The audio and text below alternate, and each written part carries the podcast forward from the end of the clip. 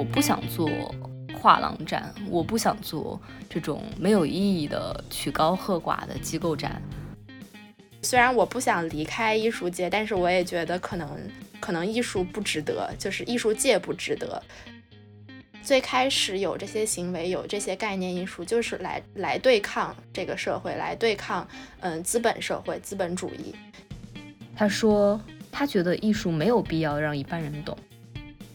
大家好，欢迎来到留声记，我是老黎，我是老谷。对，我们今天请我们的白菜跟 Evelyn 来，主要是想聊一聊从事艺术行业工作的一些话题。因为我知道两位都是在国内也在国外工作过，谢谢大家大清早上过来陪我们录。要不我们从 Evelyn 开始做一个简单的自我介绍。Hello，大家好，我叫 Evelyn，我回国了大概两年了吧。我之前是在美国的一所文理学院读的。嗯，艺术史和法语。我在国外是在纽约是实习了一个暑假，没有正式的工作经历。然后我毕业了之后就直接回国了。然后回国了之后，在艺术界大概工作实习了两年吧。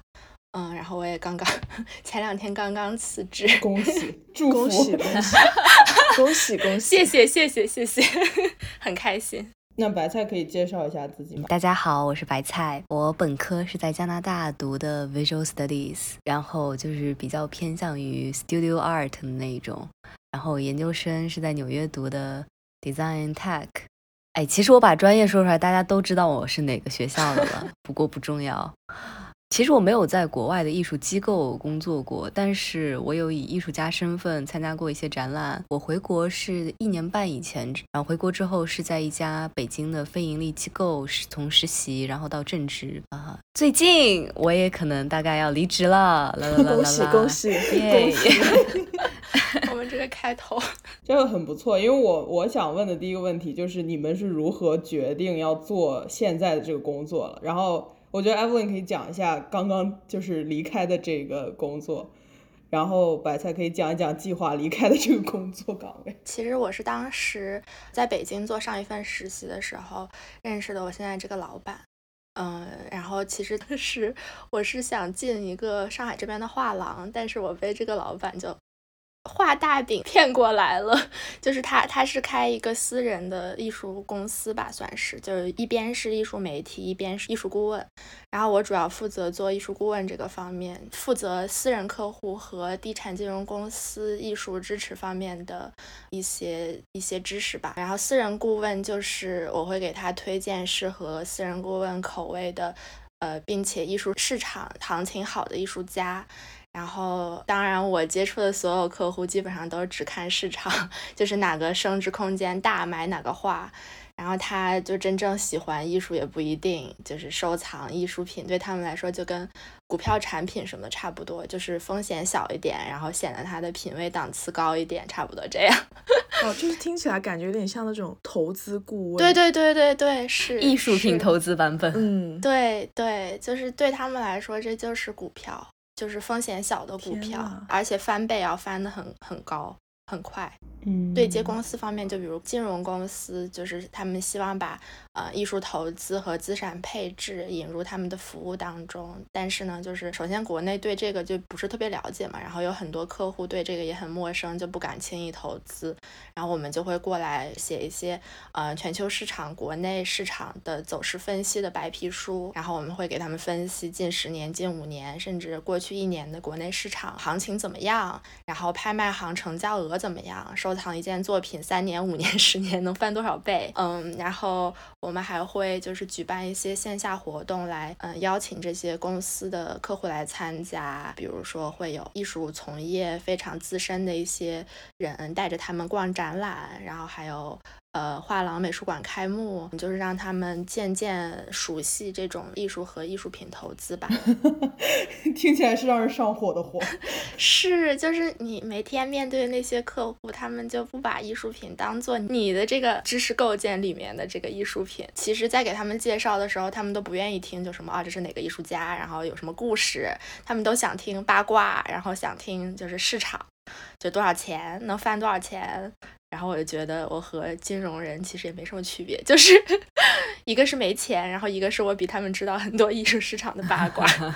你听上去像一个艺术品的理财顾问。对的，对的，就是这样。然后还要负责金融公司里面很多杂活。对，是的，很多很多杂活。那白菜可以分享一下你的工作吗？那我跟 Everlyn 非常不一样，我觉得我还是算在就是大家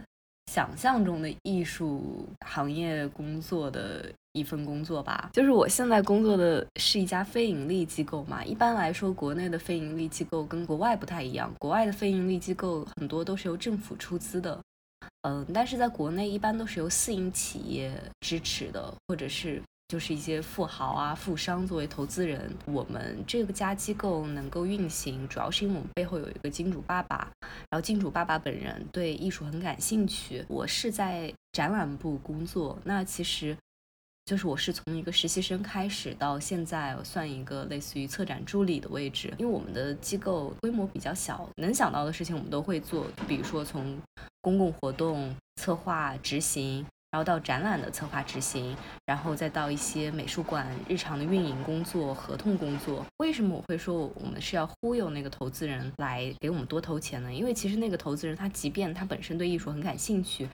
但是至少我所做的这一个机构，就是欣赏我们机构做的展览那个门槛其实挺高的，它是非常学术类的那种艺术品展。如果你没有一些学术背景，你很难就直接走进去。然后我们的投资人他本身是学商的嘛，然后所以他没有什么艺术史学背景，然后其实对一些东西的理解也没有很很多。然后我就是在工作的过程中会发现，投资人本身他是一个非常好学向上的一个人，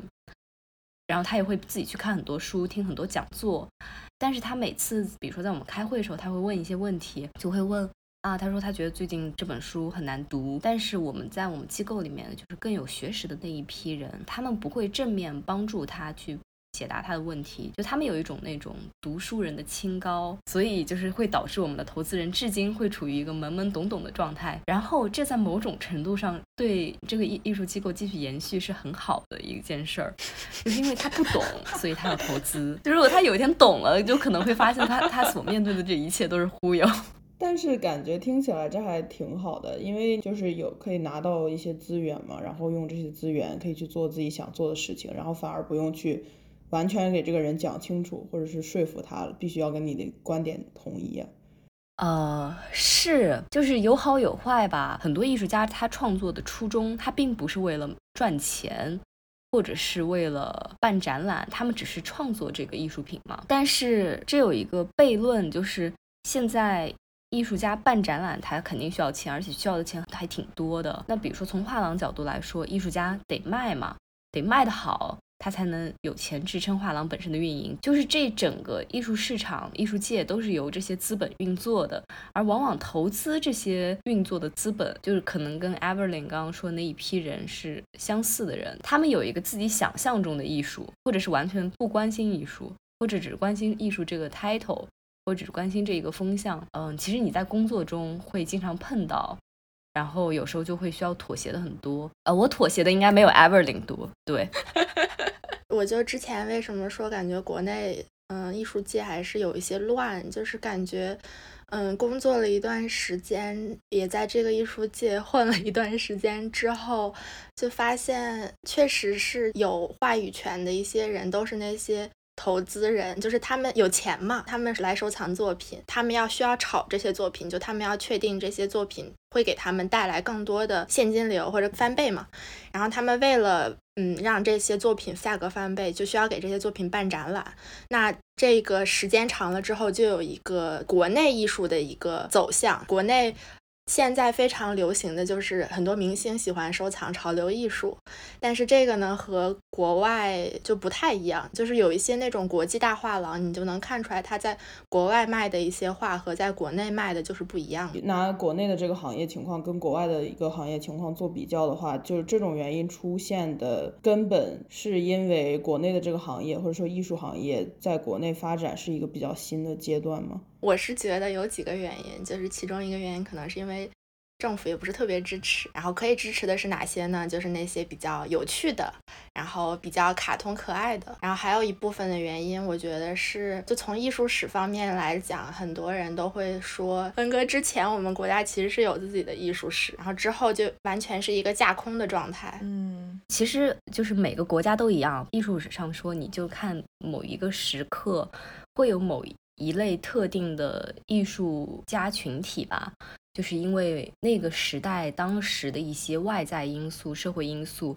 等等，他就会能起来。这个起来是指说他能受到关注、瞩目，然后从而推动这个行业的发展。就是说，为什么国内艺术市场会这么混乱，也艺术界会这么混乱？除 Evelyn 刚刚说的那个，我觉得其实主要还是就是本身艺术的这一个逻辑。就不太通，我觉得这不仅是国内的问题，国外也是。但是国外做的更好，是因为他们已经做了很久了，特别是当代艺术和就是艺术品交易这一块儿，然后所以他们有一些机制和法规去帮助这个看上去正规一些，但他我觉得他们本质都没什么大区别。嗯，这是我的想法。嗯，我觉得这个跟我其实想象的差不多。我觉得我上学的时候看到很多，比如说我们有一些 workshop 啊，或者。什么讲座啊？看到那些艺术家，我就会觉得，哎，他们很顺利，他们毕业然后就做自己想做的东西，然后 at a point 就不知道为什么就红了，然后就大家就知道他们了，然后就可能拿奖啊或者参展啊。那我就觉得好像就不知道怎么样。自己才能走通那条路。就如果你真的想去当一个靠自己的作品可以让你过上还 OK 的生活的这样一个艺术家，我其实当时确定这个专业的时候，其实也不是特别了解艺术。我也是到美国了之后才知道艺术史这个专业。然后我当时一开始上课，我就觉得非常喜欢，然后想那。很喜欢就去做了，但是当时也不知道就是艺术从业是什么什么样子的嘛，只知道大家都说艺术找不到工作，艺术找不到工作。但是我想，既然足够喜欢，那要去做，到时候肯定水到渠成，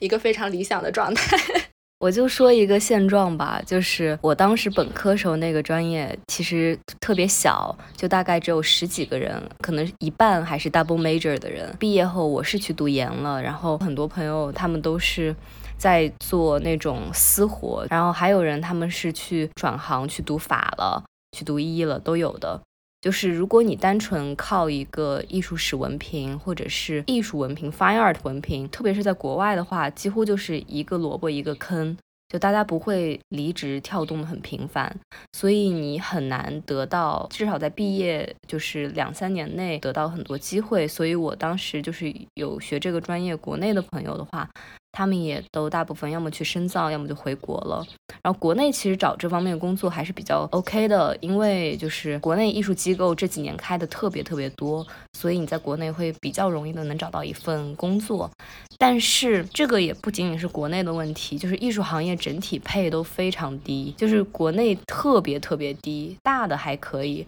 但是一些画廊，如果你去的不是一个大型的画廊，你到手真的可能你完全没有办法支撑你在一线城市的生活，特别是这些画廊往往都在北上广嘛，还挺神奇的。因为我之前觉得，就是因为国内对这个艺术行业不是那么重视，然后我之前会以为在。国外找到一个合适的艺术工作比在国内更简单一些，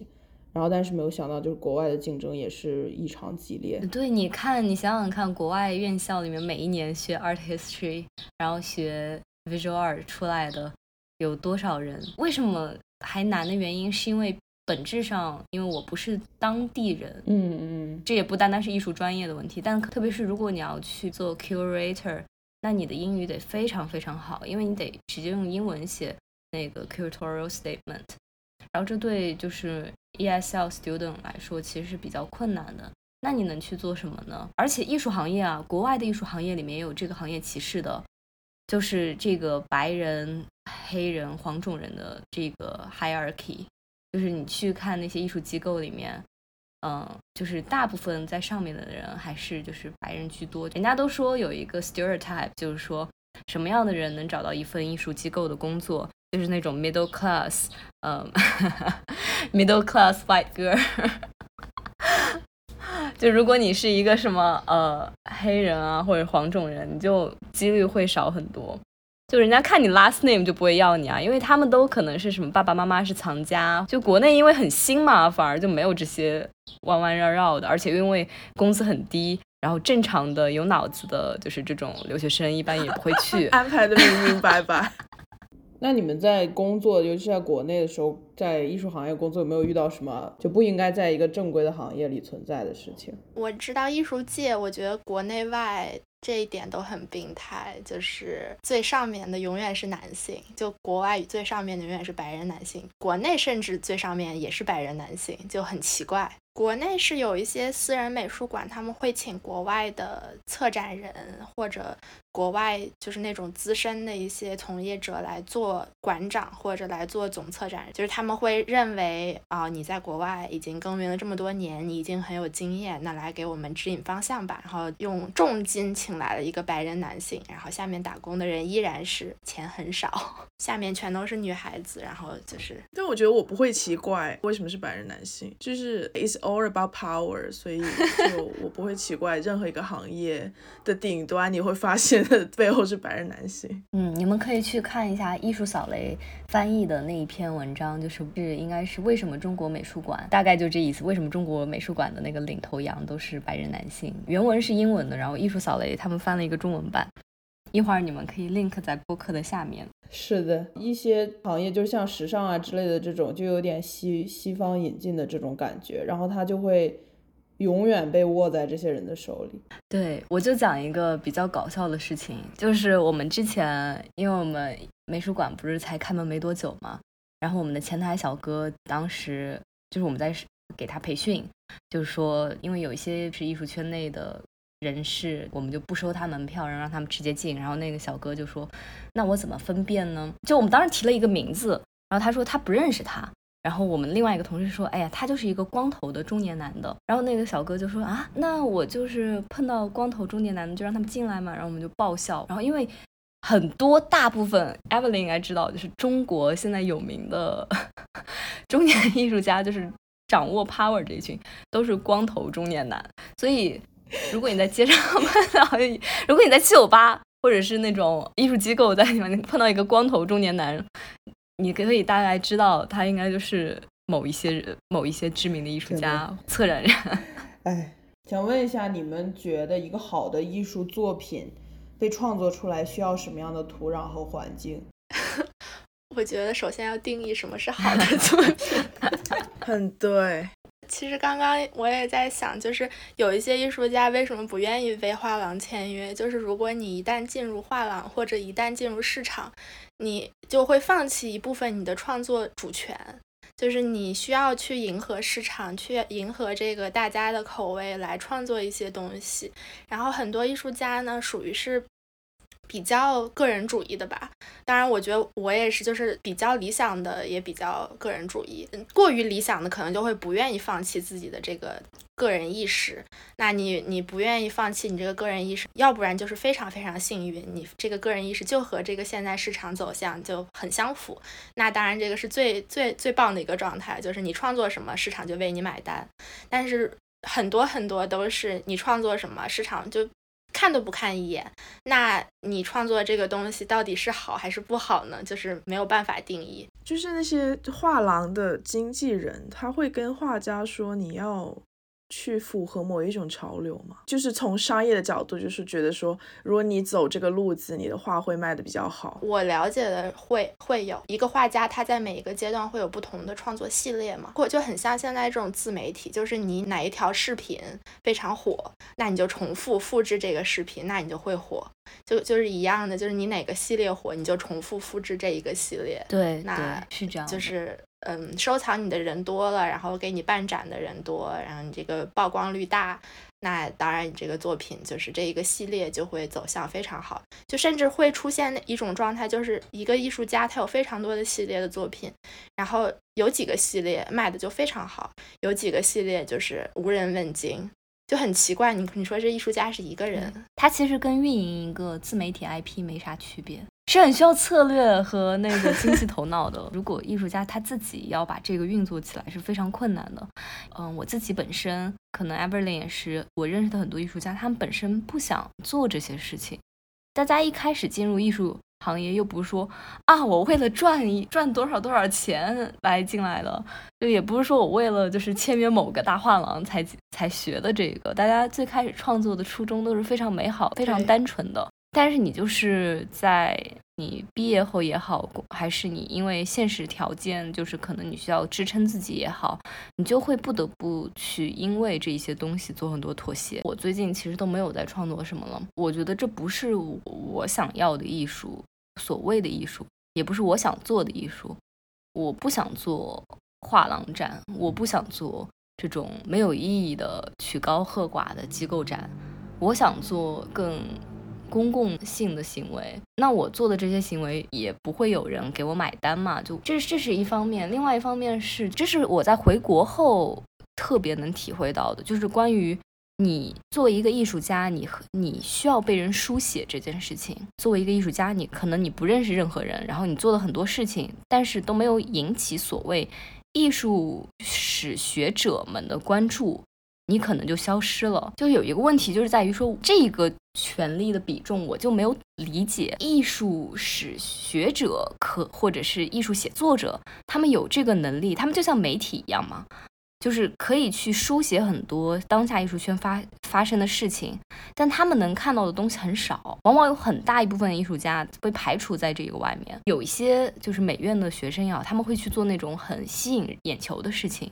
因为他们一旦做的那些事情才会被关注到，他们被书写，他们下一个作品也有可能会被书写。但世界上有很多没有被书写，也没有办法，就是我脑子里都是 everything 都是一个悖论加一个悖论加一个悖论。我我很同意白菜的说法，我觉得我们还蛮像的。我最近关注的一些，就包括我自己的创作，也是处于是那种你在这一个处境之下，你不做作品就很难受，就一定要创作。然后这个创作呢，不是。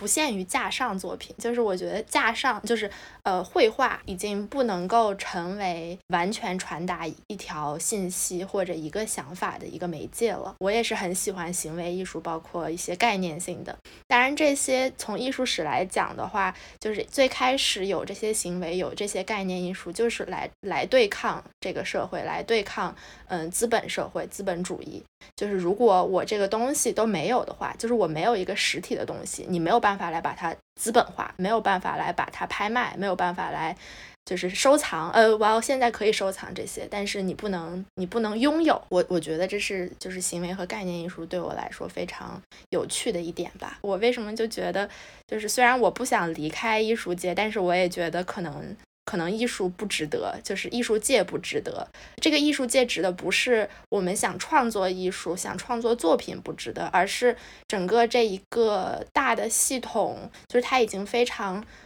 稳定的一个运作的这一个系统，其实就跟资本主义没有什么区别。就是现在有那些非常成名的艺术家，他们可能最开始就是就是很多艺术家，他们最开始都是非常理想化的嘛。就是我想创作，我想创作，那我创作出来的结果现在非常成名了之后，就是成为了一个奢侈品。然后他们就会讨论，就说我这个作品，比如我一开始想讨论的就是。呃，环境污染，我想对抗环境污染这一个话题，但是呢，我现在的这个作品被放在展览里面，然后被写进书里，然后这些打印书，这些放在展览，我我的作品在艺博会里面展出，那你藏家来参加艺博会，你要坐飞机来，这个 airfare 也是。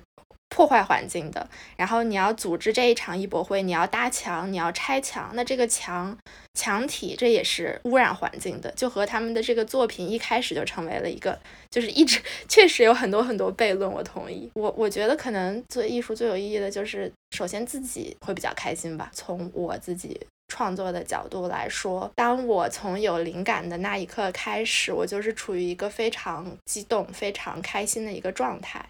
然后，当你做出来这一件作品之后，就是其实对我来说，你说有观众也好，没有观众也好，对我来说没有太大的区别。就是我有一个想法，想把它做出来。当然，最后的这个目的是希望可以有引起一些共鸣。但是呢，没有共鸣其实也没有关系。我相信就是在之后会引起一些共鸣，或者在我这一个小圈子内。会有一个怎么说呢？有一点点小小的一个嗯回音吧。然后我们这个小圈子，每个人也有一个小圈子，可能就会有这种慢慢的这种推波助澜的感觉。嗯，最近我有个同事离职了，是我一个非常非常喜欢的同事，就是我一直觉得他所定义的那种艺术和我所定义的那种艺术是大方向上是趋同的。我的时候我就跟他聊天嘛，然后他就跟我说，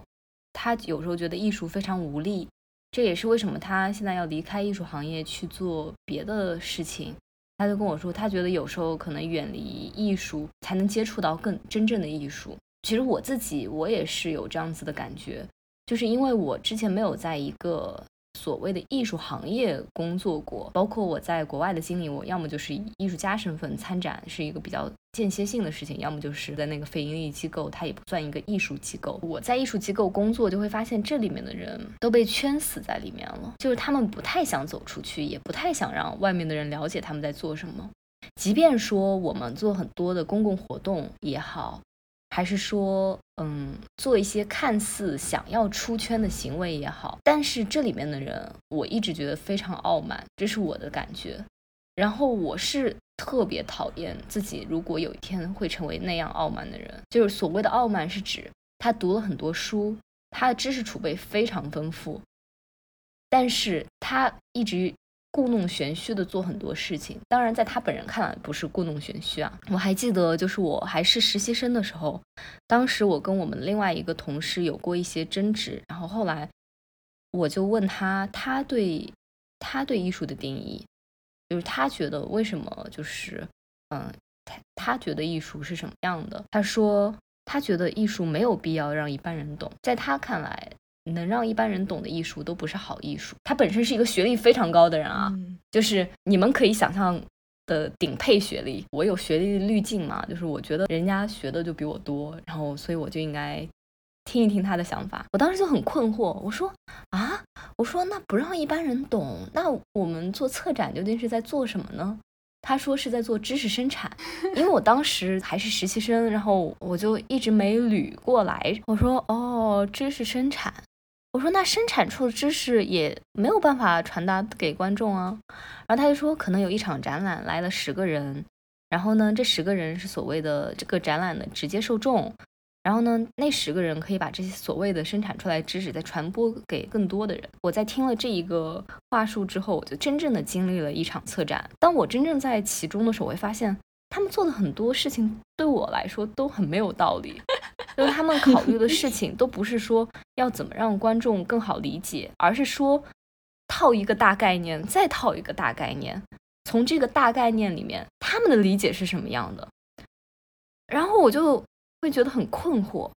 就是所以最后那个展览呈现我也没有很喜欢，它整一个运作的过程都让我对这一个艺术机构的运作体系产生了很多质疑与不解，然后包括他们其中我也遇到了很多让我很难过的事情，就是让我觉得他们是非常知行不合一的一批人，就他们明明拥有那么多知识，却无法在他们的日常实践中知行合一。就我随便举一个例，就比如说性骚扰这件事情，就是因为其实我跟我一起工作的人，大部分人都是学历特别高、特别高的人，就大家都是受过女性主义思潮、读过很多文本的影响，但是大家在讨论或者是见到性骚扰问题的时候，却很难或者说去为对方争取什么，还是实习生的时候。就比较天真嘛，什么都可可以问。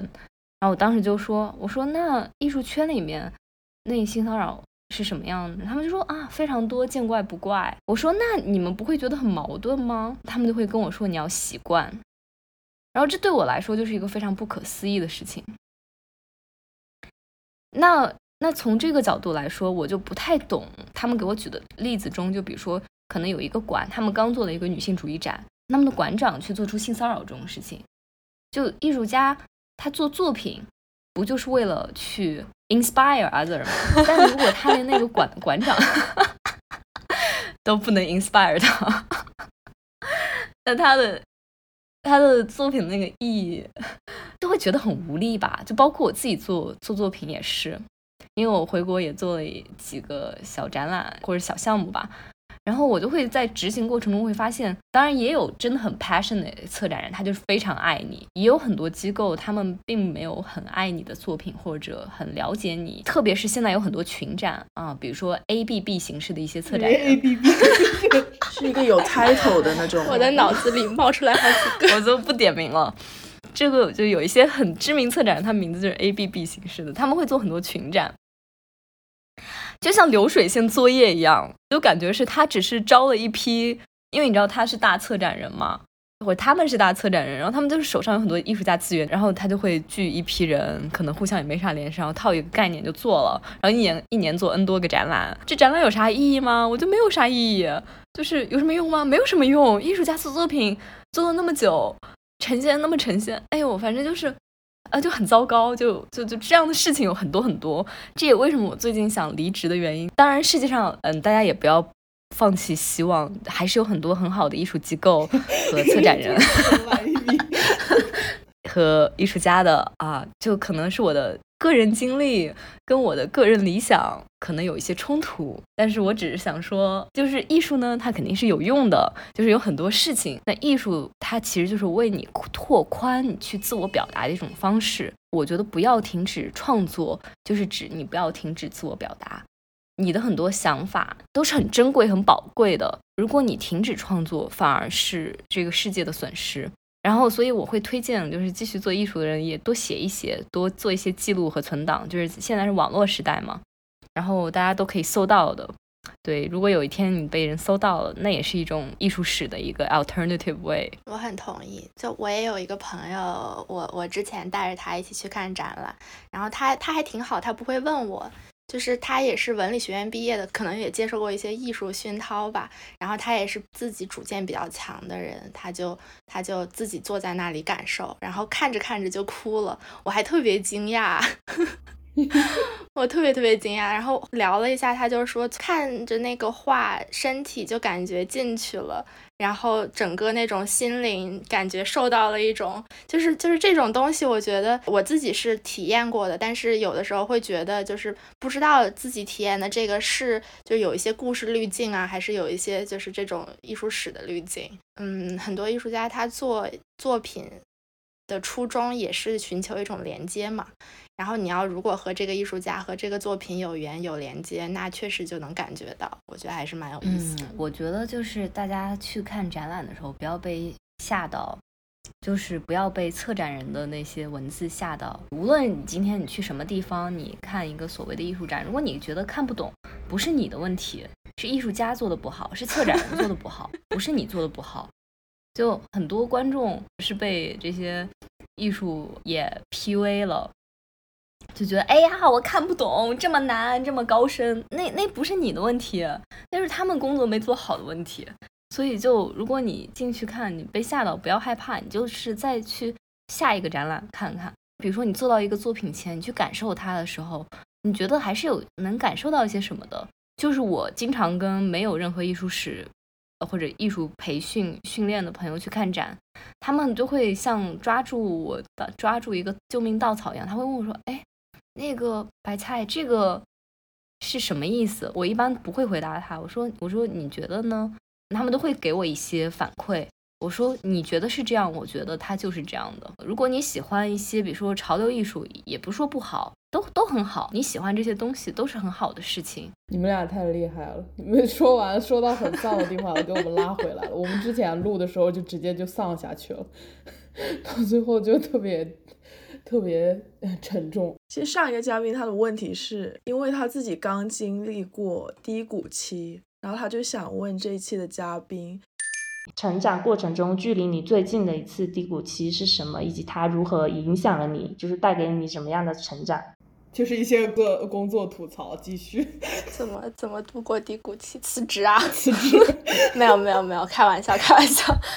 在我在我经历过算是最长时间的一段低谷期，就是其实是从一月份我就有想辞职的这个想法。我家里其实一开始是支持，但是呢，我能感受到他们是就是想让我开心才支持，他们其实还是希望可以让我有之后。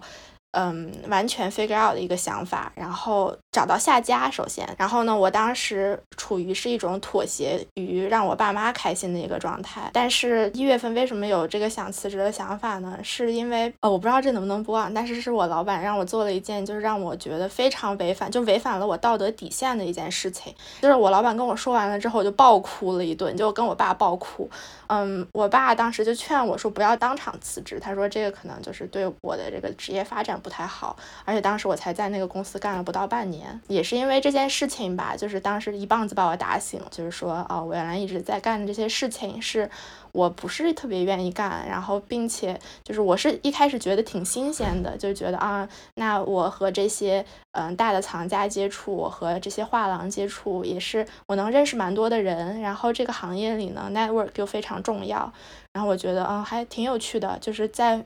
半骗自己的状态吧。我在被这个一棒子打醒了之后呢，我就一直处于是一个非常痛苦的状态吧。然后之后又遇到了疫情，其实疫情给我是一个比较好的一个缓冲阶段。疫情之前，我是能感受到我的身体是慢慢慢慢，就是首先心灵已经枯竭了，然后身体呢，就是甚至当时我需要去找心理医生，就是我觉得我我已经在就是大学。大学之前，我找心理医生都是因为就是有一些家庭或者情感的原因，但是这次是真正让我怀疑，就是我我甚至对艺术界、艺术这个这个艺术创作都非常非常怀疑，就对我整个的一个构建出来的这个体系都非常产生了怀疑，我就不知道我之后要做什么。然后这个是一个非常非常可怕的事情，就是就是我从来没有经历过这些嘛，就是没有经历过这个怀疑，我不知道，我就是慢慢的在等这个过程结束，然后再慢慢。接受，然后慢慢心想，那我怎么把这个结束？那就是从根源上把这个切掉嘛。但是我当时又处于那个那个阶段，我又想不到我之后能干什么。但是。同时，我又没有完全完全的失望，就是我知道我之后不想干这个事情，但是这个不确定性是给我灵感的，而不是给我畏惧的。我也是在慢慢等吧，等这个阶段过去，然后，然后结果疫情来了之后，让我可以在家办公，那我就边办公边摸鱼，然后边 做一点之后想做的事情的调研。然后慢慢慢慢自己就找到了方向，然后又又走出了这个阶段，然后疫情结束了，我辞职了，找到了新的方向，我觉得还挺好的。嗯，我的低谷期跟跟跟 Everly 也比较相似，我也是因为经历了我艺术创作上面很多，就我刚刚也讲了一些嘛，我觉得我的创作不 fit，就是所有大家的任何期待，